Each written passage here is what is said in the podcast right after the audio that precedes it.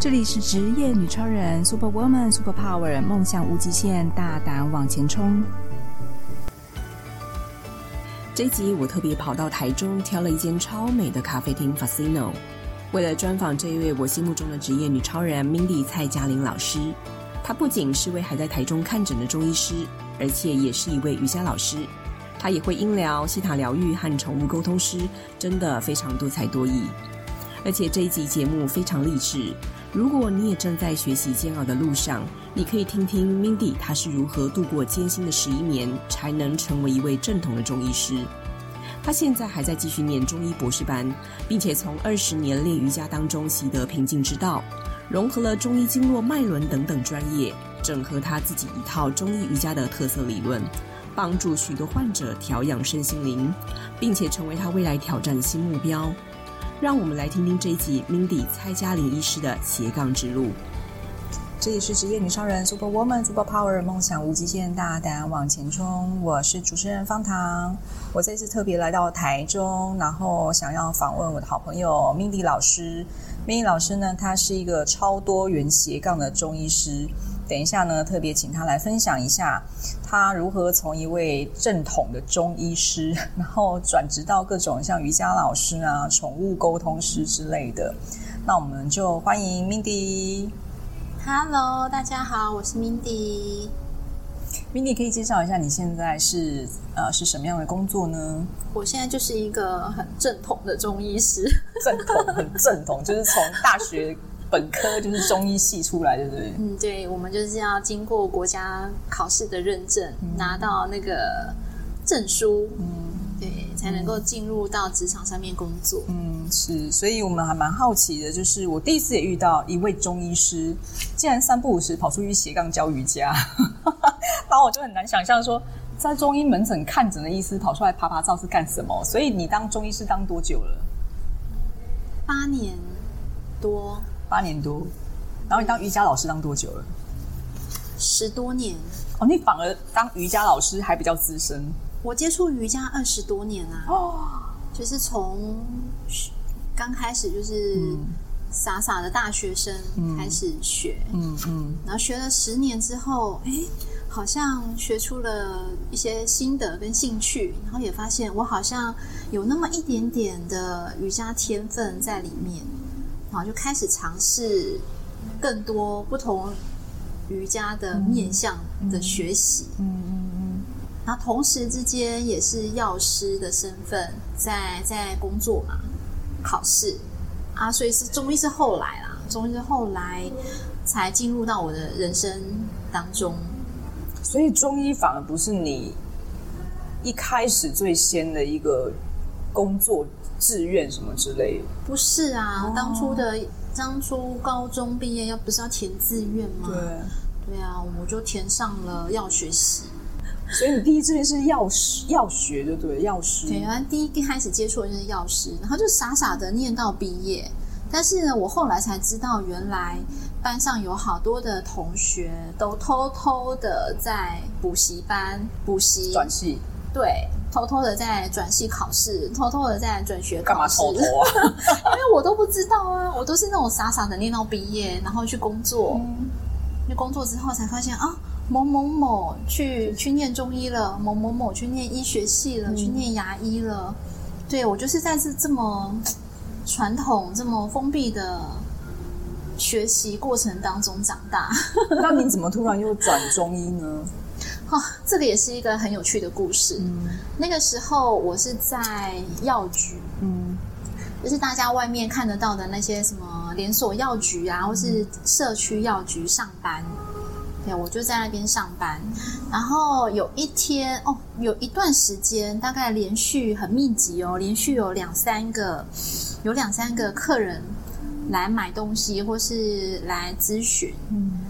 然后我们在服务的过程当中就会聊天，然后很奇怪的就是，一个是他是老师，然后他的职他的下班后的职业是去那个神坛里面帮人家写书文哦，在庙里面办事情。那个叫个陶吗？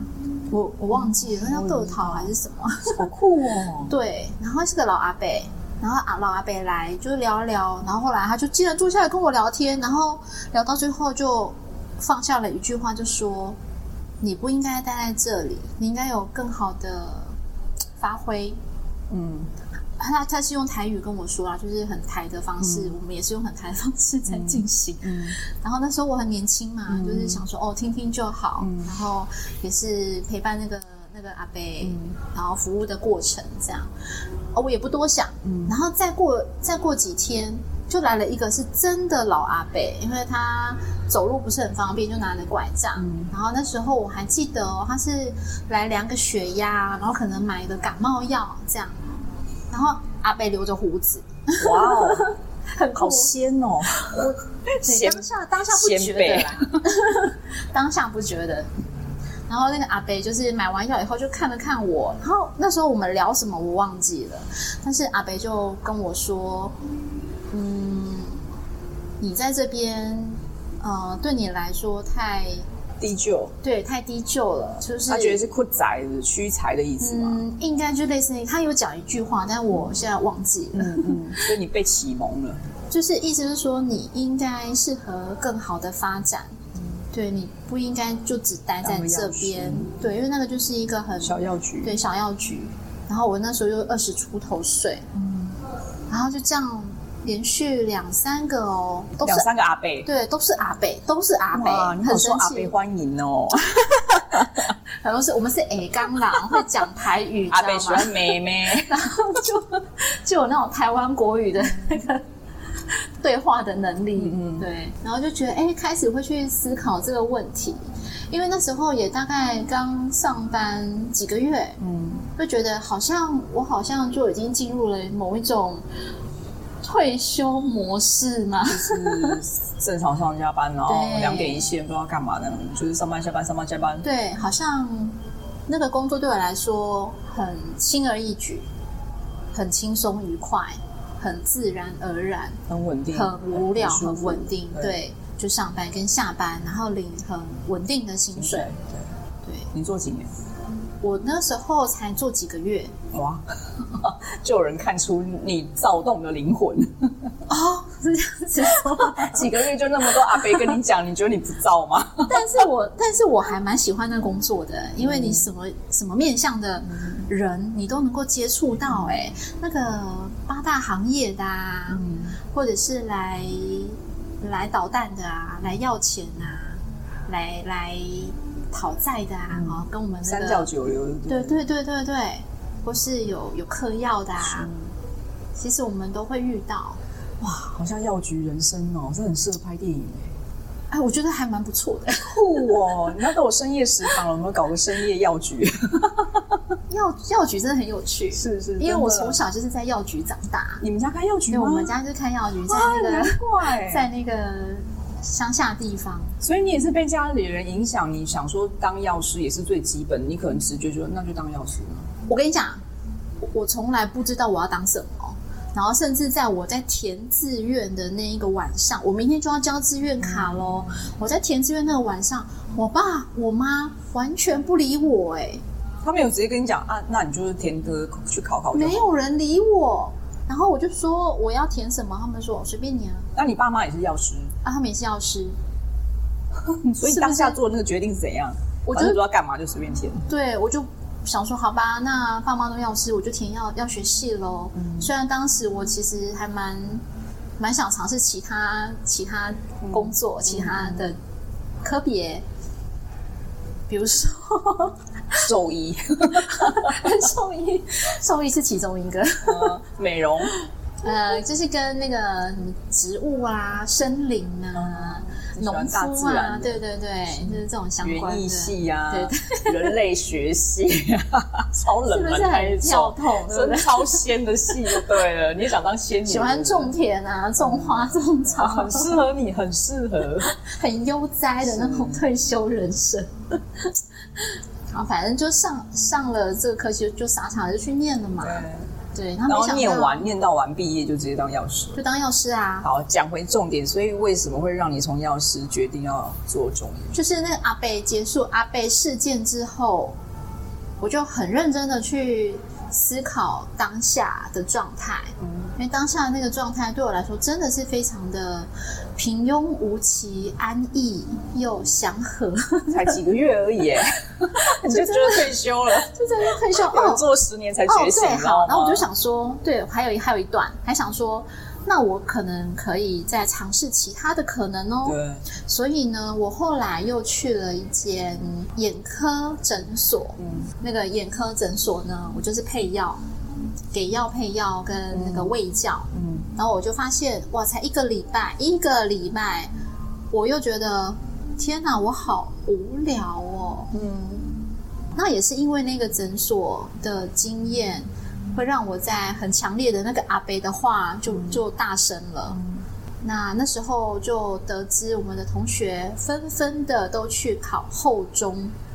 不是，你都已经毕业了才发现这件事，你真的后知后觉。我真的是后知后觉，而且我真的觉得就是傻，就是傻傻的念，然后傻傻的走，很单纯就对了啦。然后就是阿贝来点醒我，哦，重点是点醒你，重点是那三个阿贝就只来过那么一次，就没再出现过了。所以你本来不认识他们，完全不认识啊。呃，这个我我觉得哈，在我后后来学习一些身心灵的。课程之后，哎、嗯，对，我大概可以知道这是怎么一回事，嗯、是。对，但是在当下我是不知道，我就是傻，我就 OK 哦，有这样的机缘哦，好，我就来想着下一步。嗯，同学呢都去考了，而且呢也听到有几位已经正在念后中中医学系，嗯、我觉得学士后中医学系的这个消息，嗯，哦，好像触动了我某一根神经，然后我就在想想说，哎，我或许也有这个。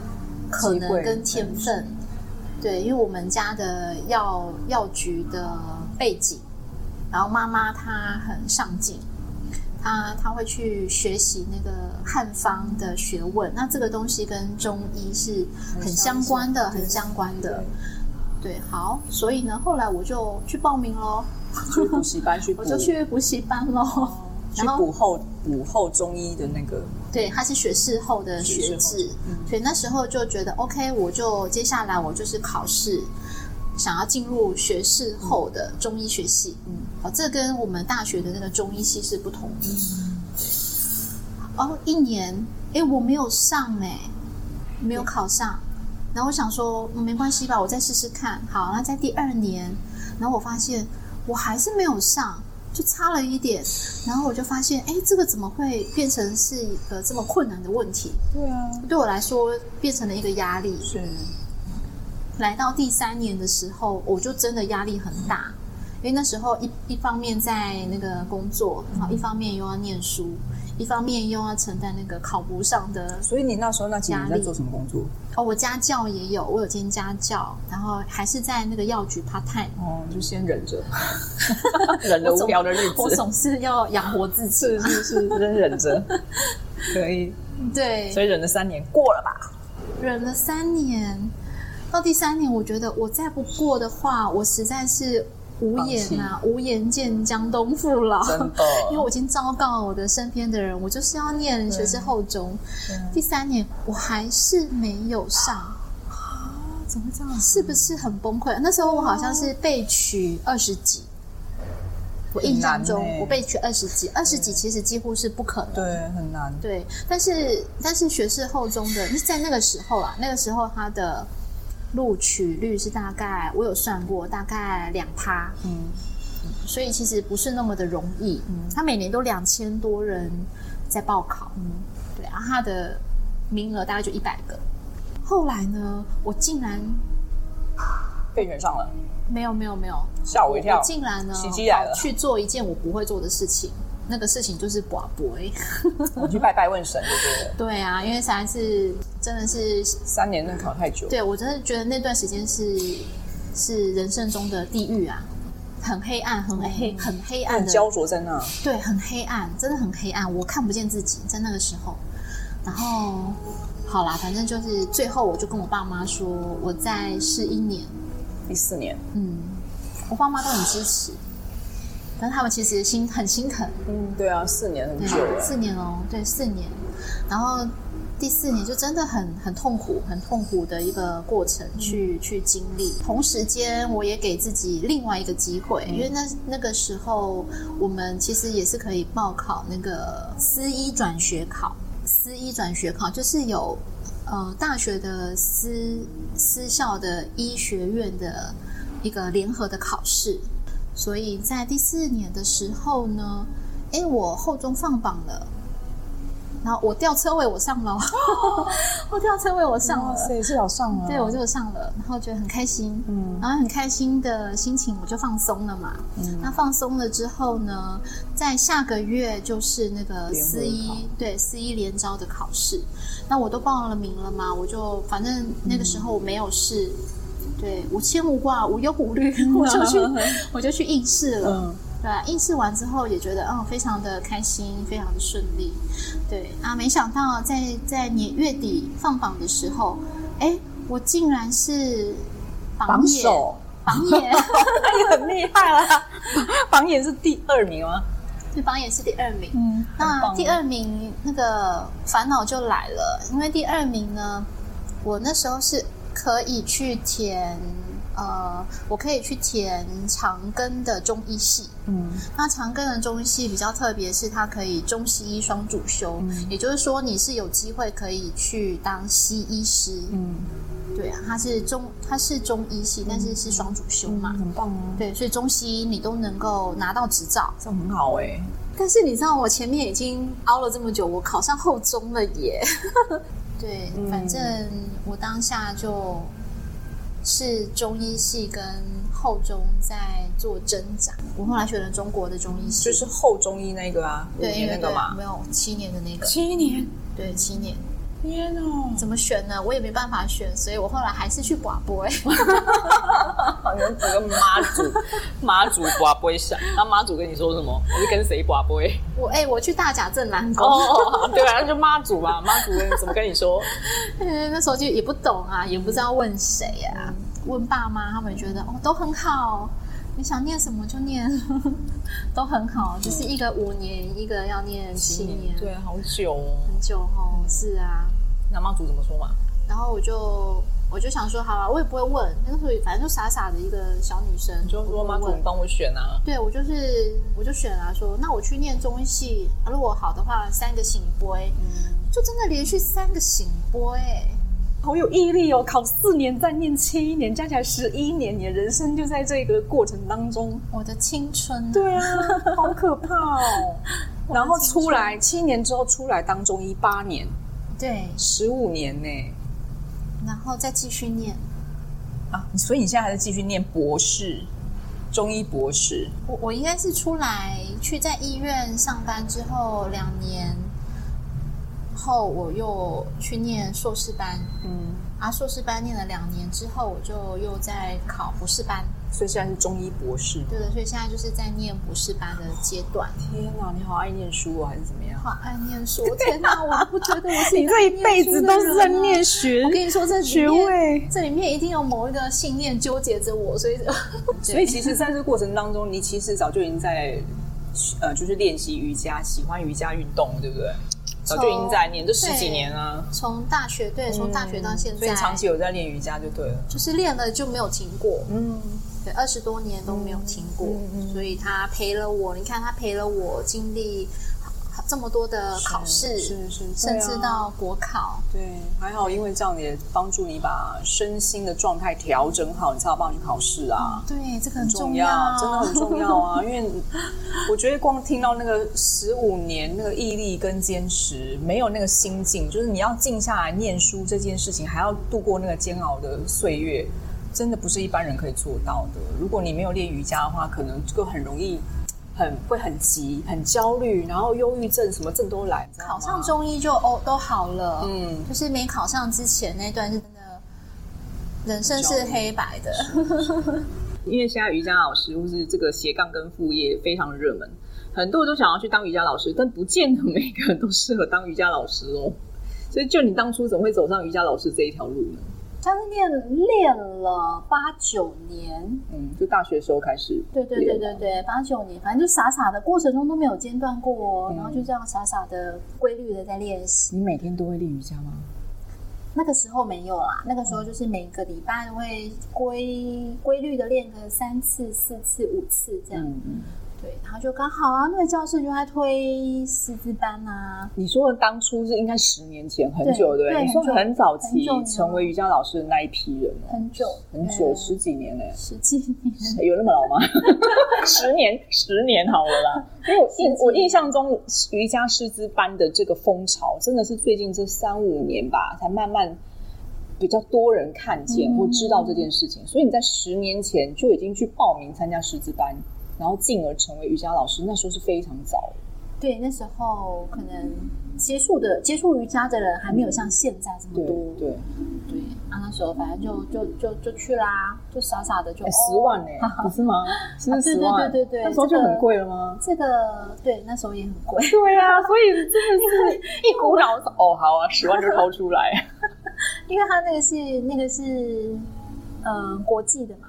国际国际证照，对对对，那就就就上啊，两百小时，对对，这个开了去，哎，然后练多久？好像也练了练了好久哎，好好几堂课哦，一两个月，我记得一两个月要啦，对对。对。但是我意思是，那时候你真的报名是参加师资班，是真的有想要从事瑜伽老师这个行业吗？你有那时候是有想要转行还是怎样？还是斜杠试试看，还是只是单纯兴趣，想说那有课就教，没课就算了。我觉得应该是时间点也刚好到了吧。嗯，其实那个时候，对对对，刚好觉得哎、欸，好像也 OK，不排斥。嗯，那个时间如果太早一点，我可能会排斥啊。那时候是刚好，你知道你在考试那一段还没考过那一段时间，是不是？考过了，考过了。哦，你是考过了，然后预备要念后中医的那几年才去练师资班，瑜伽师资班。对。我、哦、那时候压力很大呢，压力蛮大的。你又要去上中医课呢，然后又要练瑜伽师，这是你的舒压的管道啊。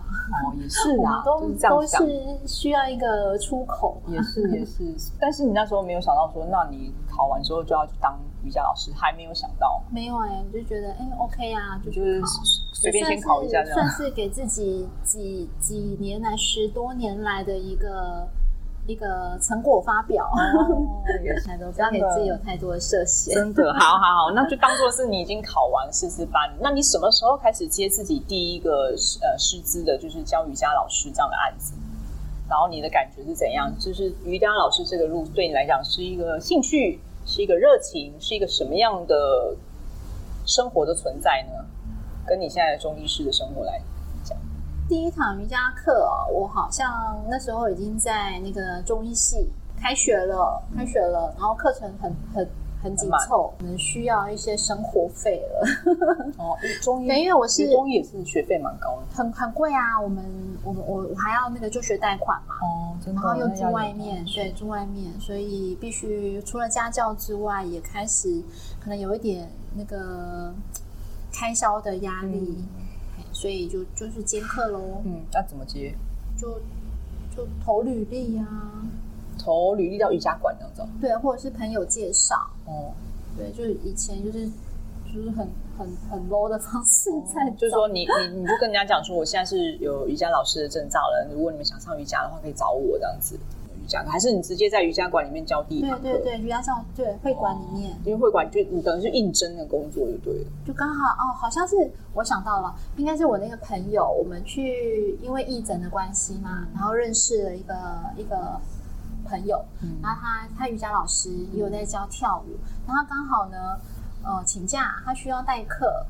对，然后就问我能不能去帮他代课。他认识你早就知道你是瑜伽。对对对对，我就哦好，我，去帮他代课啊，就这样。然后之后就就有了自己的规定呃规律的那个课程。然后那堂上完上那个新开的时段之后，就很短的时间呢，其实很短的时间就变成人数最多的一班。你那时候就有心理准备说你想当瑜伽老师吗？就说好，那就是为了赚钱，对，就是为了。多赚一点点学费跟生活费，然后说你去试试看。可是当你教完之后，你觉得哎，这个工作还蛮有趣的。当瑜伽老师对你的生活有什么帮助吗？你觉得哎，这我可以继续，因为做到你做到现在有十年了吗？有啊有啊。对啊，十年当瑜伽老师的经验，这个资历也不简单，所以可以支撑你那么久的原因是什么？Passion 又是你的热情，你的热情好多、哦。没有，你知道瑜伽的好之后，你就会希望它一直好下去啊。嗯，它带给你那么多的美好，你也是希望别人能够从瑜伽身上得到美好啊。嗯，所以你在教学过程中，就把你所知所学都传递给学生。嗯。那当然，他们会回馈你，他们最近的改变、变化，可能从失眠严重的到他可以一觉到天亮。哎、嗯，这个对我们来说是很大的鼓励啊。那、嗯、再加上我们中医的背景之后，你能够给的东西可能会再多一点点，可能中医的观念。那学生也带回家，实际上做了之后，哎，他有收获。那你相对的也帮助他改善他的生活。改善他其他的面相，对，所以哎，发现这方面很开心啊，就是你要的，这就很开心啊。我觉得你愿意奉献那个精神是很很本心的啊。你学中，你当中医师也好，当瑜伽老师也好，你心里想的都是如何去帮助别人哎，这是每一个人原本心里就有、原本就有的一个存在。呃，也是啊，每个人本性都有啦。但是你很明显就是你，你因为这样，你很开心的持续坚持那么久做这件事，因为你的奉献精神超高的，我觉得。那所以到瑜伽这个，我觉得我能够做的东西，我就是用我能够呈现的东西去去带给周遭的人。嗯，所以就一路下来也觉得，哎，课程这样越接越多，越走越顺。然后后来就开始有学生想要再上更多的课。嗯。所以我势必要有更多的时间跟场地，嗯，所以也是因为因为学生的关系，然后让帮让我能够诞生一间教室，然后在有了那个教室之后，你就可以做很多自己自己的理想嘛，比如说我可以开很多的公益课啊，好我可以开很多的跟中医相关的一个讲座。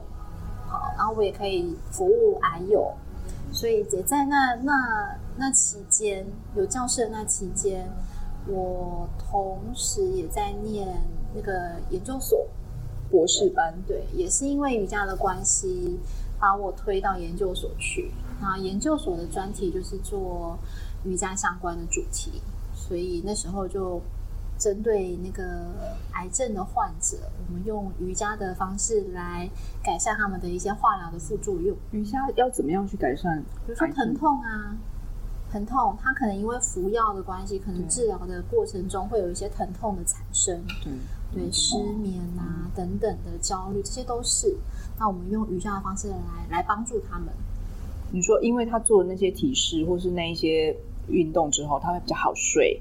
然后也可以帮助他减缓他身上的那个疼痛吗？对，疼痛那蛮特别。那时候我们是做的是疼痛，嗯对，针针对于减低、降低他们的疼痛，嗯，然后让他们能够可以更顺利的完成他们的那个癌症的治疗。嗯，对，所以那时候这个这个研究我们进行了两年，就是把两年的时间把论文发表，好，就是所以我们这个已经结束了。那现阶段就是要进入 博士班的论文，啊，又是另外一个啊、呃，以癌症的主题，然后我们也是运用中医瑜伽的方式，嗯，来来帮助这些患者，这样。那这就是我想问的啊，就是结合你的中医背景的专业，跟新式瑜伽或是瑜伽的动作这方面有什么关联呢？你的你教教学生的教中医瑜伽这件事，跟一般瑜伽有什么不一样？我们大家认识的瑜伽，呃，现在啦，在在市面上我们所知道的瑜伽比较多，比较多人把它定位成是一种运动，对，对，就是运动拉筋啊，核心的练习呀，对啊，柔软度啦，甚至到什么皮拉提斯、空中瑜伽这些比较额外的发发展，对，这些都是很好的运动，嗯，这些都很好，这些证照我都有。我也都有教。哇，你考好多，就是兴趣啊啊！如果是我用中医的角度来说的话，会比较着重在身体的那个经络的能量跟气血的平衡。然后，当然我们会加入一些呃传统的瑜伽里面会讲到的脉轮、好三脉七轮的这些观念进去。那后来我接触了很多，比如说像呃正念啊、冥想、静心、颂钵这些哦，这个又打开了我另外一扇门。对，我又发现哇，在能量的世界，在身心灵的世界，有好多好多东西都值得去探索。嗯，对，所以也会把这个带进去我的课程当中。哇，那你的瑜伽也好，你的瑜伽课程好丰富哦，因为它可能结合的不是只有瑜伽动作，它包含中医你说的经脉的理论，可能包含了一些你刚才颂波、音疗，然后可能有一些精神疗愈的层次在里头，这是你自己独创的一个。算是一个专门领域的融合，嗯，但是我我觉得哈，这种融合是每一个老师都都做得到的。嗯，对，你只要接触的够多，你跟瑜伽很熟悉，你其实知道瑜伽不是只有单纯的外在的动作，我们有很多内在的锻炼法。哦那个才是瑜伽真正的核心，嗯嗯、所以像这些这些都只是工具，嗯，就连中医，就连经络这些，在瑜伽来说，这个都只是一个带学生入门的一个工具而已，嗯、对。但是其实最终的最终的结果都是让大家的身心灵变得更好，是啊，更平衡，对，对更完整，没错。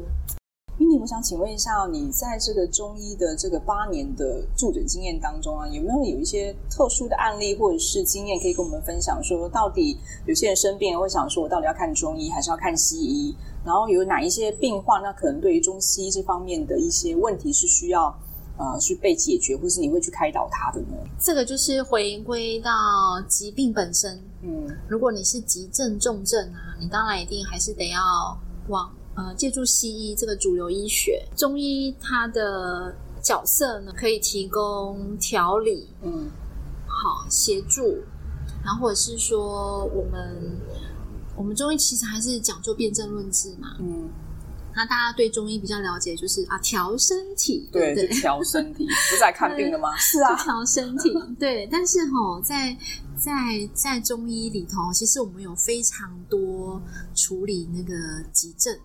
嗯，急症、重症的一个机会，嗯，好像癌症这个，我们中医其实已经已经进入协助已经好多年了，而且发展的越来越好。嗯，那像中医的急症，比如说在急诊室里头，我们中医能够帮忙许多一些呃比较急性的疼痛的问题。那像在我们诊所哈，比较常见的就是。呃，比如说痛经啊，痛经女妇科，对对对，痛经，这我们可以做立即的缓解。比如说头痛、感冒、咳嗽，严重的咳嗽，这个我们都能够做立即的缓解。嗯，那有什么是没有办法？嗯，所以像你刚才说到那个迷思，就是很多人，像最近很多患者感冒，他们都会来问我说：“哎，感冒。”看中医有用吗？吗？对呀、啊，不是调身体。很多感冒不就是吃什么咳嗽药、感冒药？啊、哦，就吃个什么？对啊，普拿疼。对啊，就 就好了、啊，就好啦。嗯。然后我我常常跟患者说，那个患者哈，通常都是已经在在药局买药，或者是去就医。嗯。呃，两个礼拜、三个礼拜喽。那当然，他们的那个急迫的症状已经缓解了。但就是剩下那种咳嗽咳不停啊、心悸啦、睡眠啦、会喘、会鼻涕倒流，哦，这些后遗症。那这个东西哈，我都会跟患者说，呃，如果哈你在感冒的一初期，刚开始觉得怪怪的，喉咙痒痒的，好，觉得开始有一点不对劲的时候，马上吃中药。我相信你的那个病程哈，绝对很快就可以处理下来。嗯。你要搭配西药吃服用，我觉得也 OK。但是如果说你一开始一开始就能够中药进场，我觉得大概一个礼拜内都可以解决。你是说在病症发作之前就应该先用中药来做预防吗？初期，比如说我讲个我讲个最近的案例，比如说最近不是从三月二十二十一号，大家就可以不用隔离了吗？对对，就是确诊的确诊的患者可以。在外面趴趴照喽，他可以出来就医。对，那我们在那一天内也接了好多个确诊的出诊患者。那有一个阿姨呢，就是一直咳嗽，一直咳嗽，她就戴一个口罩，我们也只有戴一个口罩，然后在同一个空间，她就一直咳嗽。那在整个整个看诊的过程当中，其实也也至少也花了十分钟嘛，哈。前前后后十多分钟，其实没有很久诶，就当下过了几个小时后，诶，我跟我的助理，我们都觉得不不是那么舒服，哦，当下会觉得怪怪的，喉咙痒痒的，快的。哎，我其实我们平常就有这个警觉性，我们觉得哎，好像有点痒痒的，甚至到有一点点轻微的咳嗽的状况，我们当下就自己先先吃药啦，吃完药那半个小时之后，你症状很快就就消失了。嗯那当然，我们基本的那些防护措施，像消毒啊这些一定都有啊，喝水啊这些都有。但是如果说你能够在每一次的那个症状的初期就能够有这种觉知、觉察到你身体，马上处理，其实通常都一天以内就能够解除警报。对，所以从去年。疫情很严重的时候，一直到今年过后，哈，有好多的呃流感的病毒啦、肠病毒啦、肠胃炎这些病毒，我们都是用这样子的方式在自保。因为如果真的发作出来，你也来不及啦。哎，真的真的痛起来的时候，真的喉咙痛起来的时候，通常都来不及，都都需要几天的时间修复了。是是是，对，所以我觉得后面的处理，我觉得这个是比较一般人。不知道的点，嗯嗯，对啊，大家都是已经发作了，或是已经很严重了，才说好啦，那我来看一下医生。是是是，但是医生那时候能够做，也只是减缓他的不舒不不舒服的症状而已，他没有已经没有办法再去预防或者是抵挡他发作的状态了。就是最明显是小朋友，哦，像我们小朋友是在那个。那个托婴中心嘛，那、嗯、这段时间也好多小朋友都在发烧，真的，而且传来传去，传来传去，然后永远都不会好，大力一直传。对，所以那前阵哦，上个月那段时间真的是、嗯、门诊很多人，很多小朋友，然后我们我们家小孩的学校也是陆陆续续都在请假、对停课，是，然后甚至我们有患者，他们工作的那个托婴中心啊。嗯连续轮班都在放假，嗯、对，因为只要一个中，可能那一班就不用上课了。对啊，园长、老师全部都中标。那我我们家小孩只要有一点点的，我发现他不对劲，一点点的不对劲，哎、嗯，我马上赶快让他稍微一些处理的措施，嗯、哦，可能吃药啦，嗯、可能给他泡澡，可能喝水。嗯哦，可能用一些相关的穴道按摩的方式帮他做缓解。哇，哎，他都没有停过课，嗯，都很乖乖的去上学，就没有再有呃，就是严重的症状出现，就对了。对对对对对，都是生龙活虎。我觉得这是中医比较生活的层面哈，能够呃给大家这种很及时的帮助。嗯，的确是。嗯，但我觉得这个观念是可以带给大家。嗯嗯嗯，的确，小小病哦，真的就。不要大意，病患真的都是确诊过后拖很久很久哦，有些甚至半年后八九个月了，到现在他的嗅觉还闻不到确诊的后遗症。哦，对，他还闻不到，然后味觉也异常，嗯，他到现在也是，而且是年轻人，嗯，对，那我就觉得，哎，这症状可能你没有处理好的话。拖到这样子的一个时间，有点算太太久了。如果一般你有在服用中药或做后续调理的话，大概一两个月能够恢复到正常，我觉得这个是很很 OK 的。对啊，八九个月太久了，八九个月太久了，太久了。好啊，你在这么多年看诊的经验当中，有没有哪几种就是令你印象很深刻的病患的故事跟案例可以跟我们分享？呃，就可能让你觉得很感动，或是你觉得很不可思议，怎么会有这样的？大部分都是比较比较温馨的温馨的故事，就比如说，诶，从我刚出来还是在菜鸟的时候，嗯，就就认识一个阿嬷，那个阿嬷到现在我们都还是每个月，呃，每个礼拜都会见面的老患者，嗯，好，八十几岁，然后他从我。单身，一直到结婚，一直到生小孩，一直到现在小孩长大，他都陪伴。他甚至哦，在那个我小孩的诶满月嘛，也刚出生没多久，哎，他包红包以外呢，他又从他的压箱宝，就他家里面的压箱宝，挖出了他当年手缝帮自己小孩手缝的那个背巾。哇，好好珍贵哦！你看他八十年以上，对他八十多岁哦。对啊，他小孩的背巾，而且还是亲手对亲手缝的。哇，好感动！他把你当自己的女儿。对啊，不然怎么送你这个礼？对，他就给我那个哇，我看到我真的觉得好感动哦。真的，现在很少人有那个东西的，去买都不一定买不到，买不到五十多年。对啊，那你敢用吗？我我真的拿来 用，我现在一弄会被破掉。没有，它保存的非常的好。哇，是红布巾那一种吗？没有没有没有，它是那种咖啡色，就是很印象中就是那种客家的花巾那种，很没有很朴实的一个小杯巾。然后我发现它异常的好用。它好用点就是小朋友不会闷热，嗯、啊，虽然它它小小的很很轻便，但是它的包覆性又很好。嗯，然后那个阿嬷就说，她小时候就是用这个背着小孩一边工作。嗯一边煮饭，可以想象那个画面都快哭了，是不是？很感动，很感动啊！对。然后我就当下就是哦，说不出话来。是。然后再过一个礼拜，哎，他又挖出了什么小孩子的袜子啦，那个口水巾，都是他小孩用的东西。对，都是他小孩用过的。哎，小孩哦。那他的小孩现在就是都在他身边吗？啊啊，他现在女儿在他身边，哦，也也五十多岁啦。哦。就住附近嘛，所以天天来看你。对对对，然后他也是从坐轮椅来，坐轮椅来到慢慢治疗到他可以自己走路。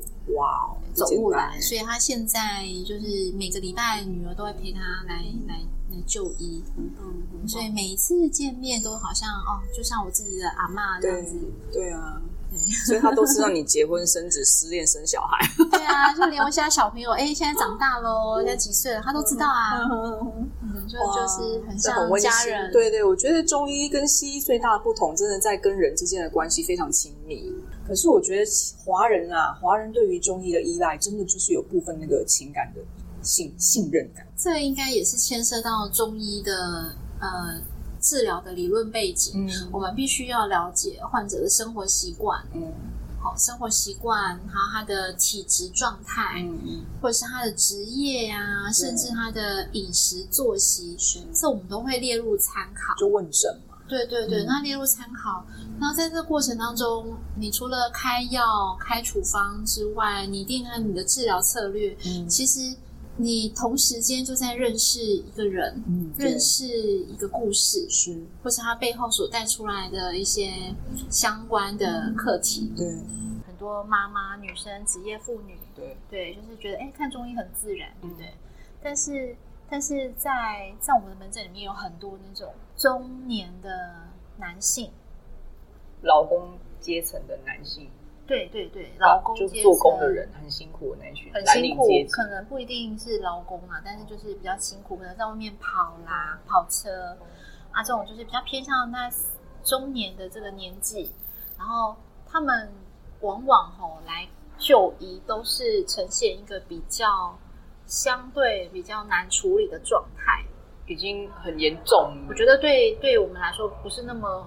说两三天就就能够让他好转的疾病，然后甚至还有一个阿伯，就是我们跟他说：“阿伯，你你这个哈，赶快去抽血，你你可能三高，你可能三高都严重超标。”然后然后我跟他说：“你你如果到晚上还是这么不舒服的话，你一定要马上去急诊，因为他当下是他当下来的时候是流鼻血，他在他家门口。”搬搬重搬货，然后突然之间很大的流鼻血，流了一个多小时，哎、然后流到他止不了，哦、他的邻居看到来来来帮他，然后发现哎还是止不了血，对，然后流太多了，对，他在那水沟旁边流，然后他说他好像有点头晕，他的邻居好心就赶快把他载到那个医院去，嗯，好去急诊，对对对。然后他他急诊完，其实才止血一下下，然后他又马上又跑来看，我就说不行，你这个跑来中医这边看，对，他跑来中医这边看，因为之前已经治疗他一段时间了，我就跟他说，阿贝，这个不行，你这样子血压，他去他的血压当下是两百多，嗯，我当下帮他量也是两百多。我说这个真的你要赶快，你先吃药没有关系，你还是照照样吃药，但是这个一定要一定要吃，一定要西医就医，嗯、可能打针，可能赶快立即吃那个，对，降降血压，这些一定要赶快处理啦。对，不然他当下还觉得哦，我还可以工作啊。他是快中风了吗？对，你讲中了。对啊，不然怎么会突然飙高，然后血管爆裂吧？对，你讲中了，我就没有。他，我当下跟他说，你不去的话，很有可能，很有可能会进一步的影响到心血管的问题，嗯，很危险。对，所以他当下就乖乖的去，然后过一个礼拜之后，哎，他又来了，嗯，都是乖乖吃药，定时来给你看，然后检查一下他的状态有没有好一点，同时也是要搭配那个西药的，的，对对，控制跟治疗，这样对他来说才是最好的。以他的状况来说，嗯嗯、所以我觉得这种这种案例真的非常的多。嗯，然后好巧不巧的，它发生之后没多久，又一个阿伯也是流鼻血。最近天气很热吗？就刚好在那个时间啊，哦、那个那个季节在交替的时候，对对，季节交替。对，啊，我们我们的诊所附近就是很多这种劳劳工阶级的，嗯，对，很容易遇到那种。突然间中暑的啦，突然间中风的啦，突然间有些急症的状态的患者，对，所以这就是我觉得，哎，我好像比较，我真的很愿意在这种基层服务这些民众，然后带给他们我能够提供的一些健康的观念。还有很多阿伯、阿姨也是，他们都还是会会吃那个那个感冒药水。哦，糖浆感冒糖浆那种。嗯。还有很多阿伯是把这个当做饮料在保健食品，维他露，啊，不能讲名字，三只雨伞标，天天喝三罐呢，还是不少哎、欸，他习惯了吧？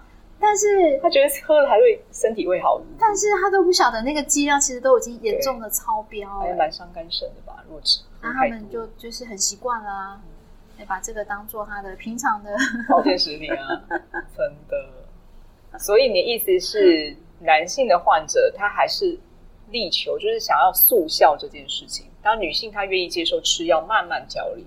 我觉得一方面也是，呃，男性患者真的很很很惊啊。对，他们觉得说，哦，我我才不会一个小病小痛，就是就就年轻的也会这样吗？也会啊，就是我工作那么工作都做不完了，我一点点小病小痛，我忍一下就好了。不是我回去喝个水、睡个觉就好了。嗯，对，所以他们来都是被老婆嫁来 的。哦，大部分哦，真的真的很多，或者是另一半，嗯嗯，小孩也会，嗯，对他们就觉得不行，这样不行，一定要赶快看医生。嗯，对。Mindy 老师，在今年呢，你有没有什么一些新的计划跟想法，想要挑战自己，可以跟我们分享一下吗？我今年呢，有一个。最立即想要实现的一个目标，就是我想要学开车。啊，你还不会开车？我有驾照啦，但是又不敢开。那你跟我一样吗？那你就开啊，只是敢不敢而已啊。哦，我试过了，试过那个在在停车场练、嗯、啊，练很久了，哦，我还是开不开不出去。那你可以拿到驾照也不容易。然后因为这件事情已经卡住我很久了，然后我今年就觉得，嗯。不行，我要突破。对，而且我真的很想要自由，对，行动上面的自由。所以呢，我昨天、昨天还前天，我就立马打电话报名了。报名什么？报名那个道路驾驶。我觉得这个应该今年可以实现，一定可以。对，然后第二个愿望就是，就是我们现在提到的研究，这就是我博班主题，我博班的论文。对，博班的论文。然后我们需要招募患者来加入我的研究。那我们的研究很简单，就是八周的瑜伽课程，免费哦。癌症患者，OK，举什么手？要先把那个重点讲在前面哦。好，好，好，可以。科学的研究就是它的定位是很，可是的癌症很多患者基本上已经没有力气了，他有办法做瑜伽吗？所以我们会定啊，我们会定好他的 criteria，就是他的目标的群众有哪些条件。你符合条件的，符合这个疾病的，你就可以进入。嗯。那我们会评估你能不能够上上这堂课，会评估你的呃状态适不适合，或是排除一些我们可能需要排除的东西。那收案完整，大概八周之后，我们会做一些评估，对，然后就结束了。哦，太棒了！我觉得这个计划真的蛮有意义的。然后还有没有其他新的想法呢？针对你，因为我知道你是一个新手妈咪，你的小朋友还很小，所以你看你这么多热情想要奉献、帮助别人的事业都正在蓬勃发展，然后有那么多计划想要今年完成。可是对你的 baby 而言，你有没有什么？你如果是平衡事业跟家庭之间的关系呢？你有想过这个事吗？哦，我一直都在平衡，每天都在平衡是是？还是每天都在做选择？我今天到底回家顾小孩，还是要去上课？从怀孕之后就一直都在都在纠结，很多的纠结。对，嗯、但是。